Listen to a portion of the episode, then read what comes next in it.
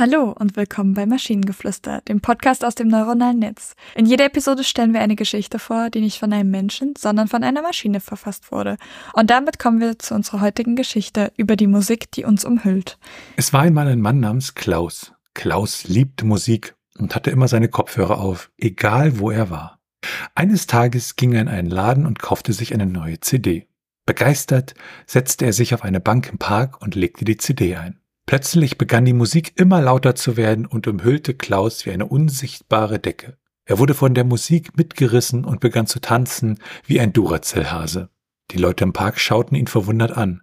Aber Klaus war in seiner eigenen Welt und kümmerte sich nicht darum. Doch dann passierte etwas Seltsames. Die Musik hörte nicht auf zu spielen, auch als Klaus die Kopfhörer abnahm. Er schaute sich um und bemerkte, dass die Musik aus allen Bäumen und Büschen zu kommen schien.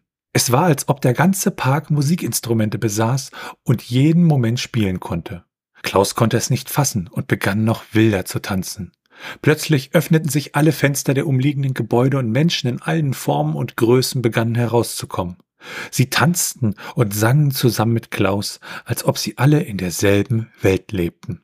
Klaus fühlte sich wie der König des Parks und führte seinen Tanz fort. Die Musik umhüllte ihn wie eine warme Decke und er fühlte sich glücklich und frei.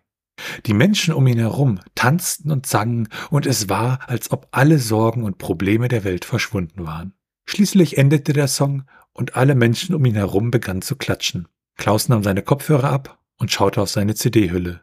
Darauf stand geschrieben, die Magie der Musik. Klaus wusste, dass er die ultimative CD gefunden hatte und ging mit einem Lächeln nach Hause. Seit diesem Tag tanzte er immer, wenn er Musik hörte, denn er wusste, dass in jeder Note ein Zauber verborgen war. Und wer weiß, vielleicht umhüllt uns die Musik wirklich wie eine unsichtbare Decke und wir merken es nicht einmal. Also erstmal Pluspunkte für die Anspielung auf den Duracell-Hasen. Und ich mag den letzten Satz extrem gerne. Also so, äh, und wer weiß, vielleicht umhüllt uns die Musik wirklich wie eine unsichtbare Decke und wir merken es nicht einmal. Ist irgendwie schön. Ja, bei mir war die Frage, äh, müssen wir jetzt erklären, was eine CD ist? ja, müssen wir eigentlich auch die Anspielung mit dem Duracell-Hasen erklären. Ja gut, die ist, glaube ich, noch schlimmer, ne? Ähm, wobei ich witzig finde, ist, glaube ich, das erste Mal, dass wir sozusagen eine Marke in dem Text haben, weißt du? Also ohne, dass wir es explizit angefordert hätten. Ja, könnte sein, tatsächlich. Ja, also alle, für die es nicht wissen, eine CD ist wie eine Schallplatte, bloß kleiner und digital. Ich wollte gerade sagen, wer CDs nicht kennt, wird auch äh, Schallplatten nicht kennen, aber bei dem Schallplattenhype derzeit. Ich wollte gerade sagen, das ist ja bekannter wahrscheinlich als dann eine CD. Und ein Duracell-Hase, das war, glaube ich, äh, diese Werbung mit dem Hasen, wo sie eine Batterie reinmachen und der läuft dann ewig und ewig, ne? Dem Kopf. Ja, genau. Ähm, ich fand es total schön, ähm, dass die Musik aus allen Bäumen und Büschen kommen okay, das fand ich schon mal als Bild irgendwie sehr schön, aber dass der Satz danach war für mich der Knallersatz irgendwie. Es war, als ob der ganze Park Musikinstrumente besaß und jeden Moment spielen konnte. Und ab dem Absatz wurde es dann relativ, ja, flashmobbig, äh, weil plötzlich kommen alle raus und singen und tanzen und es ist ein, äh, ne, wow. Es gibt tatsächlich ein, historischer ein historisches Ereignis, das ähnlich ablief. Also, soweit es überliefert wurde, haben plötzlich Menschen angefangen zu tanzen ohne ersichtlichen Grund. Ich glaube, drei Tage lang. Sie konnten auch nicht stoppen und ähm, manche sind tatsächlich aus Erschöpfung dann auch verendet.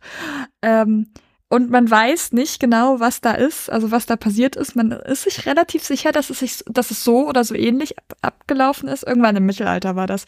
Hatte ich in irgendeiner Vorlesung mal. Also finde ich, finde ich irgendwie lustig. Ich weiß, das ist nicht keine Anspielung auf dieses Ereignis, aber ich finde es trotzdem toll. Das klingt nach der guten alten Massenhysterie. Genau. Und eine Sache noch. Und zwar, wir haben da etwas, was nicht ganz Sinn ergibt.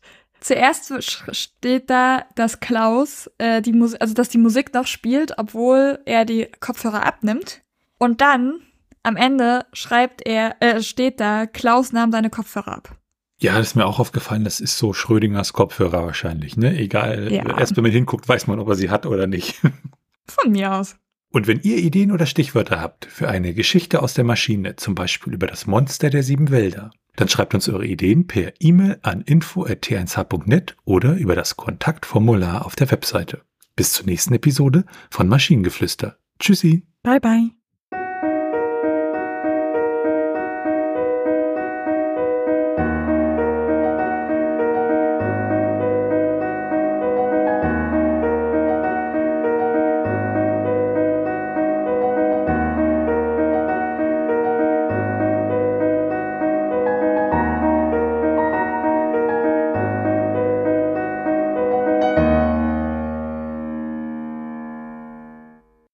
Eine Produktion von Tone Age. T1H.net